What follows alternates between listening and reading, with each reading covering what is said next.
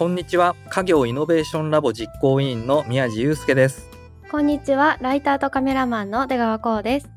NN 生命がお届けするファミビズラジオ新しい家業の話。この番組では先代から受け継がれてきた家業すなわちファミリービジネスの新しい継ぎ方今までにない関わり方を実践しているゲストをお招きし家業に関するちょっと面白い取り組みを紹介していく番組です過去の伝統を受け継ぎながら未来を作り出していく。これからの家業との関わり方を見つけていきましょう。今回と次回にわたって株式会社のりどみ鉄工所取締役ののりどみ健三さんをゲストにお招きします。のりどみさんをお招きする今回は家業の柱職人技を120%生かした経営改革というテーマでお話をお聞きします。職人技ね。こうさんカメラマンとかライターならではの職人技ってあるんですか？いろいろありますね。カメラはちょっとイメージしやすすぎるかなと思うのでライターとしての職人技だと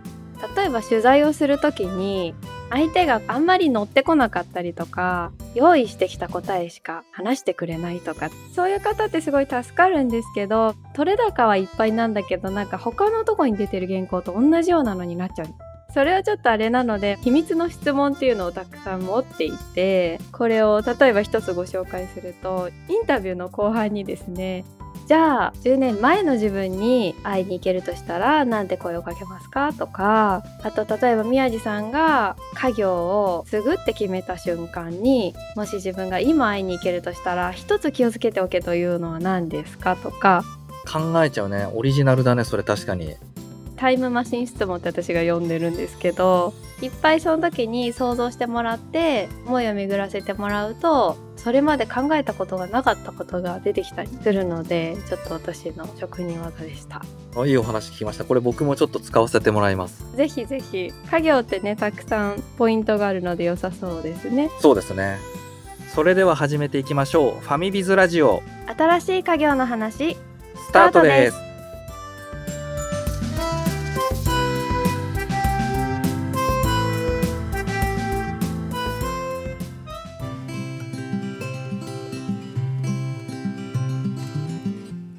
新しい家業の話。本日はのりどみさんにお話を伺っていきます。よろしくお願いします。よろしくお願いします。のりどみさんに今回は家業の柱職人技を120%生かした経営改革というテーマでお話をお聞きします。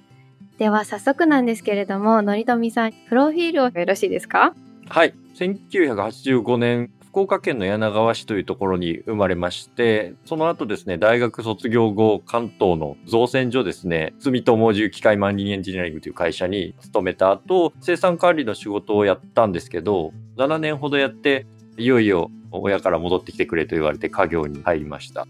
家業は水門っていう川にある水を調整するためのゲートを主に作るような鉄工所だったんですけど、私が入った時点でだいぶ会社がやばい状態になってて、その後もう家業に戻って5年ぐらいになるんですけど、いろいろ大変な思いをしながら地道に経営改革をやってきたっていうような感じです。本日はよろしくお願いいたします。よろしくお願いします。こののりとみ結構所ではどんなものを作ってらっしゃるんですかね、今は。今も昔と変わらず一番メインなのは観光庁向けの水門とか建設機械の部品とかも作ってますね。大きいものがたくさん。そうですね、大きいものが多くて、主にはオーダーメイドなんですけど、ただ最近はここ数年私が頑張って立ち上げたアウトドア事業というのが伸びてて、キャンプ用の焚き火台とか五徳とか、バーベキューで使うピザ窯とか、結構そういうのも作ってます。宮地さんってバーベキューすっごくやってましたよね。僕15年毎月やってるんで、技術を活かしてアウトドアグッズも作るかっていう話なんですね。そうなんですね。もともと職人さんが分業を全くしてなくてですね、前職の時は造船所だったんで、まあみんな分業してたんですけど、私はそれが当たり前だと思ってたんですけど、戻ってきてみたら、最初から最後まで一人で作っちゃうっていうのに結構衝撃を受けて、工場にある台車とかついたてとか全部自分たちで作ってるんですよね。図面もないのに勝手に作ってるっていう。これでなんかできるんじゃないかなと思って、いろんなものにチャレンジしてってるのが今って感じですね。どうしてアウトドアグッズにチャレンジしたんですか？それは本当紆余曲折あってもう直接の原因をいくと当時の私戻ってきた時の上司が水門事業がだんだん減っていくから何か新しいこと考えろと。何かって何かって話になった時に街のイベントでピザ食べてきたらしくて美味しかったらしくて ピザ窯を作れと言ってきたのが一番最初のアウトドアのスタートというか。ただそのままピザ窯を作ったって売れないのは分かってたんでピザ職人に会いに行ったら業務用のピザ窯はもういっぱいあるからやめとけと言われて。じゃあアウトドアだったらあるかもしれないって言われてアウトドア用品の店長さんに会いに行ってですねどんなの作ったらいいですか？とかいうのを職人さんとゴニョゴニョゴニョゴニョやってたらそのうちアウトドア用品ができたと。ピザ窯もできたと。なるほど。じゃあいろいろお客さんのね、ニーズを聞いていくうちにアウトドア用品を作ったらいいんじゃないかというところにたどり着いたってことなんですね。そうですねもう本当紆余曲折というかいや、でもね、確かにアウトドア今、キャンプ大人気ですもんね。あんまりやらないですか、キャンプ。僕もバーベキューだけはひたすらやってきたんですけど、たまにね、別の会場でやると、ピザ窯作ってる人とかいてね、いいですよね。ほんと手軽に短時間でピザが焼き上がるんですよね。私たちが今作ってるやつはバーベキューしながらピザが焼けるっていうこれまでにない商品作ってるんですよそれ、会場に納品するんですか？キャンプ好きの人に販売するんですか？今はまだ幕開けなんで一般販売はしてないんですけど両方ですねピザ窯って結構大きいですよね。普通ピザ窯っていうとレンガとかで作るんで4 5 0キロはあるしドーム状のやつなんですけど僕らが今回作ったのは木のピザ窯で。燃えちゃうんじゃないんですか。燃えないように2年間研究開発してこれめちゃくちゃ頑張って作ったんですよ。鉄鋼ではないっていうのすごいですね。金属なんですよね僕らが主に扱うのは。水門にはゴムとか意外とプラスチックとかですね金属以外のやつも使ってて組み立てができるんですよねある時職人の一人が僕がいろいろ市場調査していろんなピザ屋さんとかアウトドア用品とか条件を聞いてくるんですよ。こんなのがあったらって。それを全部伝えてこれできた。作ってきたのが木のピザ窯で上でバーベキューができて下でピザが焼けるっていう。これラジオで説明するのめちゃくちゃ難しいんですけどアップダウングリルでググってもらえると一発でわかる感じのやつがあるんですけどそれをあえてラジオで解説してみてくださいよ。上部に炭床があってそこに炭を入れて火をつけるんですけどそこで普通にバーベキューをするんですその熱を下で逃がさないように木で全部覆ってしまって熱を下にやって下がオーブンになってるみたいな黒い大きめのお重みたいになってて、上の上部のところに炭が入ってて、で、下の部分は引き出し式の魚焼きグリルみたいな感じでピザが入れられるようになってて、で、こう両方焼けるという感じがしますね。熱を下に伝えるため、逃がさないために木が良かったってことですか？そうですね。やっぱ保温しないと下が熱くならないんですよこれを、まあ、レンガでやってもよかったんですけど、まあ、レンガとかだとめちゃくちゃ重いし動かせないし宮地豚をこう上でね、焼いてね。重さは？ちなみに。重さはですね本体だいたい14キロぐらいですねそんなに重くないね。まあ普通に持てます木なんで表面やけどしないようになってるんですよこれがバーベキューでピザ窯使おうとするとめちゃくちゃ熱くなって危ないんですけどこれが大丈夫なんですだから木を使ってるんだ。宮地さんこれ買ってバーベキューしましょう。ファミビズバーベキューしましょう。いいね。これが職人技ってことですね。そうですまずアイディアを考えたのも職人ですし実際作ってるのも職人ですただこれはあの職人だけだと作れなかったっていうのが、まあ、この商品の開発ストーリーで大きいところなんですけどやっぱり言うて僕らは熱の専門家でもないしデザインとかもやっぱりこういうのってこだわらないといけないんですけどそこはさすがに会社の中に知見がなかったんですよね。この商品を開発するにあたって熱の専門家の人に話聞きに行ったり一番大きかったのはデザイナーさんなんですけど普段は家具のデザインやられてる人でそれこそ2年間つきっきりというかすごい頻度であって商品開発のアドバイスもらいながら実際デザインしてもらっていろんなこと経験して、まあ、ようやくこの間リリースできたっていう感じです。熱の専門家ってどういうことですか？こういう熱力学とかにちょっと詳しい、もともと大手で素材の研究してらっしゃった方に、中に断熱材が仕込まれてるんですけど、どういう断熱材を選んだらいいかとかいうところを気に入ったり、工業技術センターで実際の試験をやってもらったり、本当危険な温度になる製品なんで、ちゃんとしとかないとっていうところでいろいろご協力いただきましたね。じゃあ自社のノウハウというかね、知見職人技と外部の専門家の試験とデザイナーとを組み合わせてバーベキューの商品を作ったと。はい。上司っていうのは、どうだ、先代ではなく？私のおじに当たる人が当時いらっしゃって、ピザ窯作れと、ピザ窯というなんか新規事業を起こせと、いろいろネタ振りがあったんですけど、その中の一つにまあピザがあったという感じですね。蓋開けてみたら、ピザ窯だけじゃなくて、バーベキューも楽しめる商品になってたということですね。そうですね。いや、面白いな。なんか商品開発の話って面白いね。それだけで終わっちゃいそうなんだけど、プロジェクト X みたいな話になってましたね。もう今結構そのバーベキュー場からも注文を受けてるし、個人はこれからっていうことなんですね。そうですね。今まだ幕開けという応援購入サービスで予約受付中の感じなんで、まあ、まだまだスタートしたばっかりなんですけど、もう一応600%ぐらいかな、目標金額の達成してて。でも2年がかり結構かかったんですね。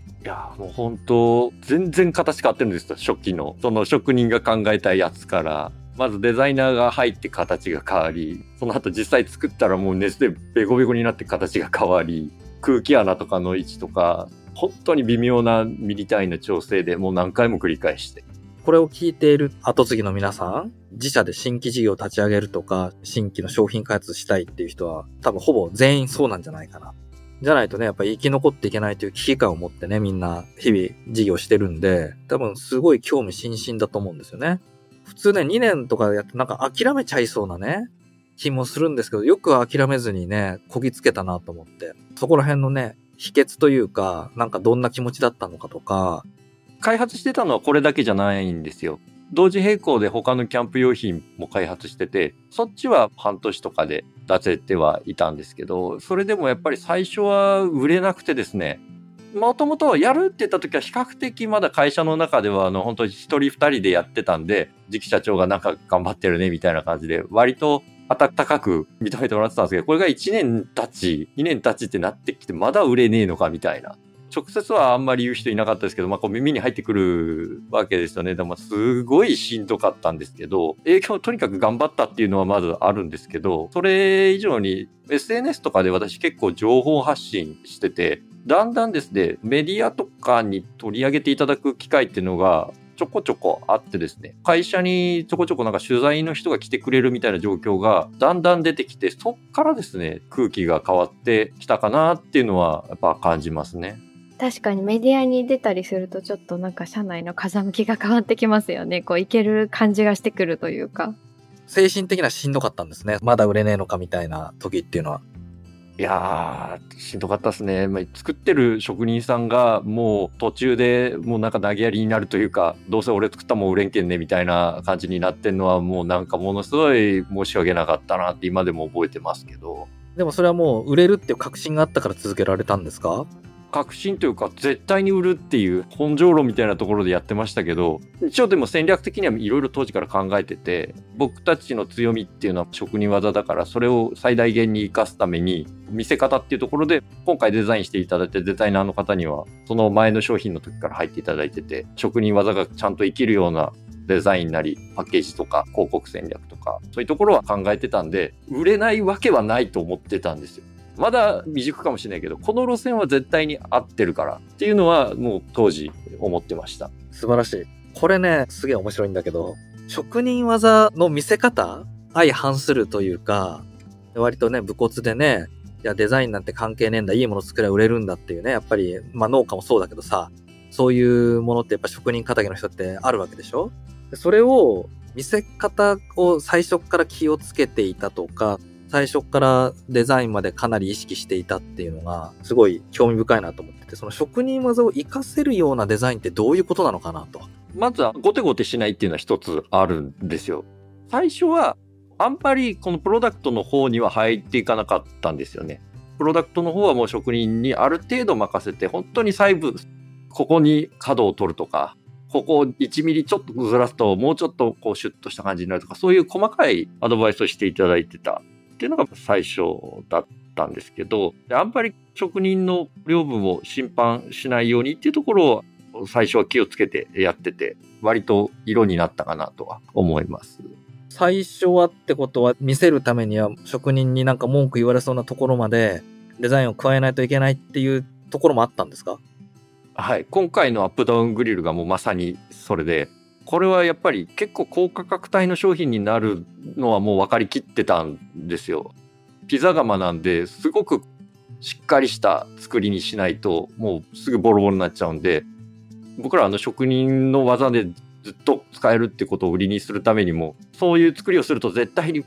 1万2万の商品にはならない。もう5万10万、まあ、20万下手したらいくかもしれないと思ってた時に、やっぱり荒っぽいデザインじゃ20万円のピザ窯売れないよなっていうのはやっぱり最初はあって。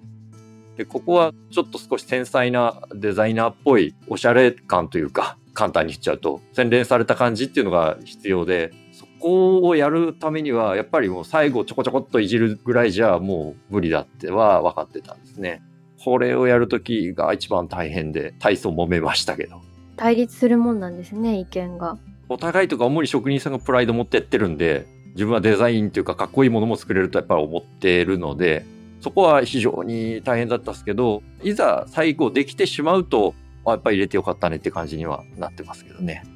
ぶつかるところっていうのは、俺も職人もかっこいいもの作れるんだぞっていう、そこでぶつかるんですね。むむしろデザインでぶつかるってことですか？いろいろあります。やっぱり構造でもぶつかりますけど、デザインでもぶつかって、ほぼほぼ全てぶつかってたかなっていう。それはどう調整していくんですか？いや、もう、ここは俺の言うこと聞いてくれっていう、もう結構お願いベースで言ってきましたね。もちろん丁寧には説明したんですよ。デザインなんたるかみたいな話ですね。もう本当に最後の最後の微調整でしても大したことはできないし、最初からこういう方に向けた高級なものとして売るんであれば、それにふさわしいスタイリングがあって、そのためには結構根本的なところからやらないといけないと。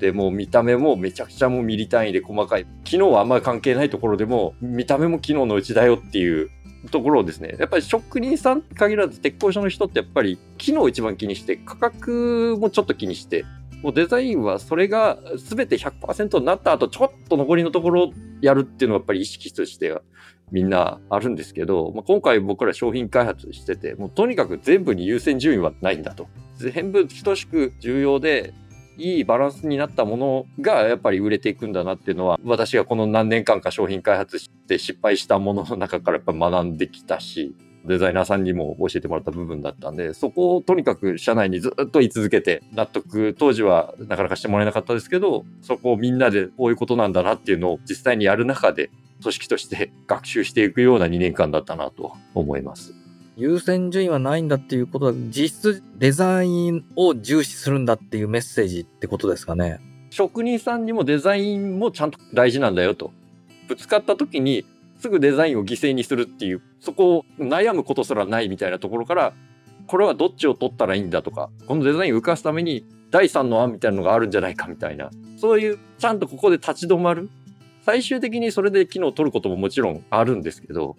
そこできっちり考えるっていうことをするようになったっていうのは大きい変化かなと思います。そういう軸があるんだよと。それは重要な軸なんだよっていうことをこの2年間みんなでこう勉強してきた感じですね。すごい偏見かもしれないんですけど、職人の人は頑固で自分の考えを曲げないみたいなね。鉄は曲げるけど自分の考えは曲げないんだみたいなね。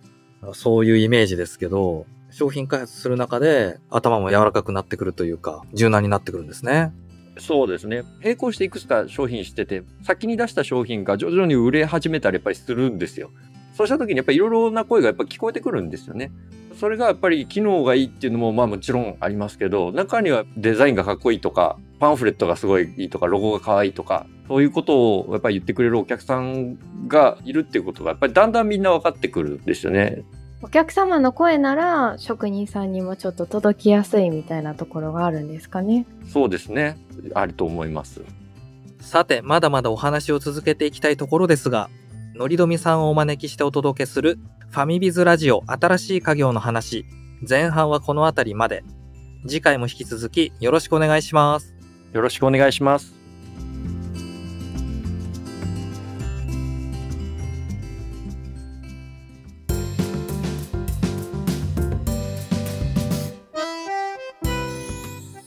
ファミビズラジオ新しい家業の話、エンディングのお時間となりました。すごい面白いお話でしたね。バーベキューの話が出たから興奮しちゃったな。ご紹介いただいたアップダウングリル、宮地さん、いかがですか？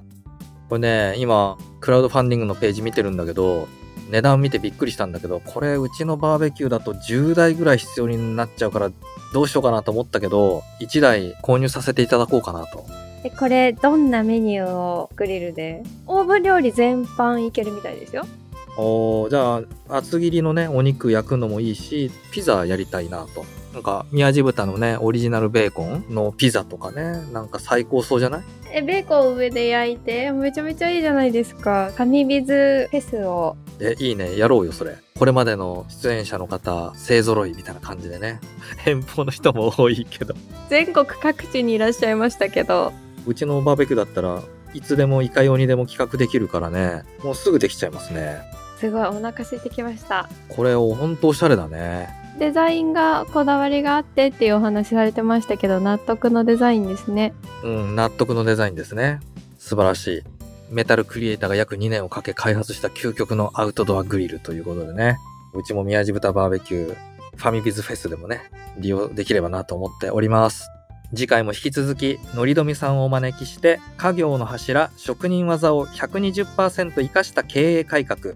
というテーマでお届けします。番組のハッシュタグはカタカナでファミビーズ。そして、ポッドキャストのコメントでもご意見ご感想お待ちしています。NN 生命がお届けする番組、ファミビズラジオ新しい家業の話。お相手は、家業イノベーションラボ実行委員の宮地祐介と、ライターとカメラマンの出川こうでした。また次回お会いしましょう。